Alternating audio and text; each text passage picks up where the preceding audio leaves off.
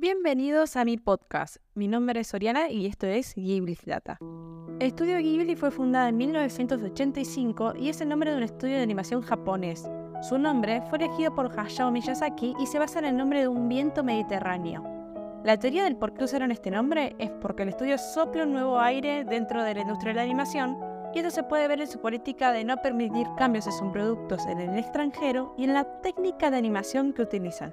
En este episodio te voy a hablar de una de sus películas más conocidas y amadas por la audiencia. Redoble, por favor. Mi vecino Totoro. Bien, esta película fue estrenada en 1988 y cuenta la historia de dos hermanas, Mei y Satsuki. Junto con su padre se mudan al Matsuo, un pueblo agrícola, mientras que su madre se encuentra internada por una extraña enfermedad en un hospital de la zona. Al llegar a su nueva casa, además de los Usubateri, que son seres pequeñitos de polvo, descubren un bosque de gran tamaño al lado de la casa. Este sería el hogar de los Totoro, porque no es uno solo, sino que son tres.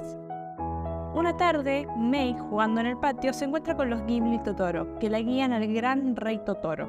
Pero al contarle a Satsuki la noticia, no le cree y la corrige porque piensa que habla de un libro. Hasta ahí es hasta donde te puedo contar. Si quieres saber más, puedes verla en Netflix buscando Estudio Ghibli.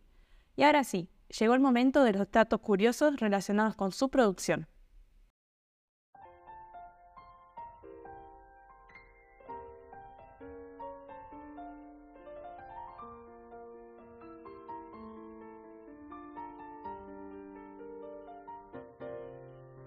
primero y uno de los más importantes es que nunca se pensó la idea de que haya dos protagonistas. Los productores decidieron dividir a Mei en dos y así apareció Tatsuki.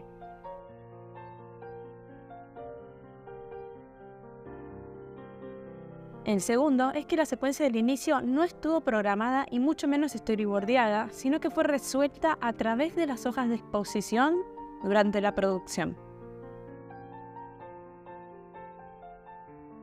Tercero, si bien la película se estrenó en 1988, los storyboards la sitúan entre 1952 y 1958.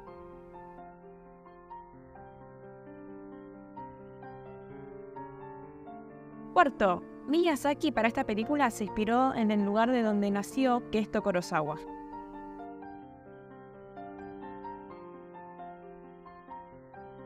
Quinto, el director se imaginó el bosque en donde viven los Totoro por 13 años.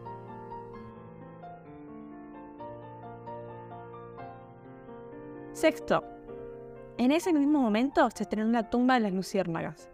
Para ello, programaron hacer una doble función en donde primero pasaban la tumba de las luciérnagas y después mi vecino Totoro.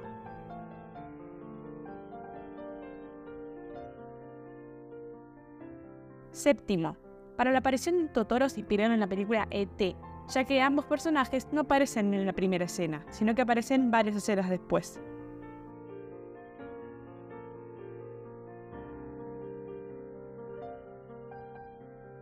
Octavo. Totoro se llama así porque Mei pronuncia mal la palabra troll, haciendo referencia al libro que le lee su padre de las tres cabritas.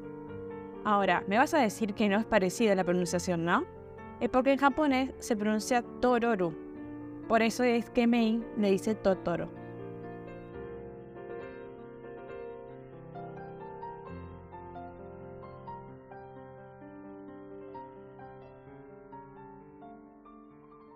Si te gustó, no olvides activar la campanita para saber cuándo voy a subir el próximo episodio.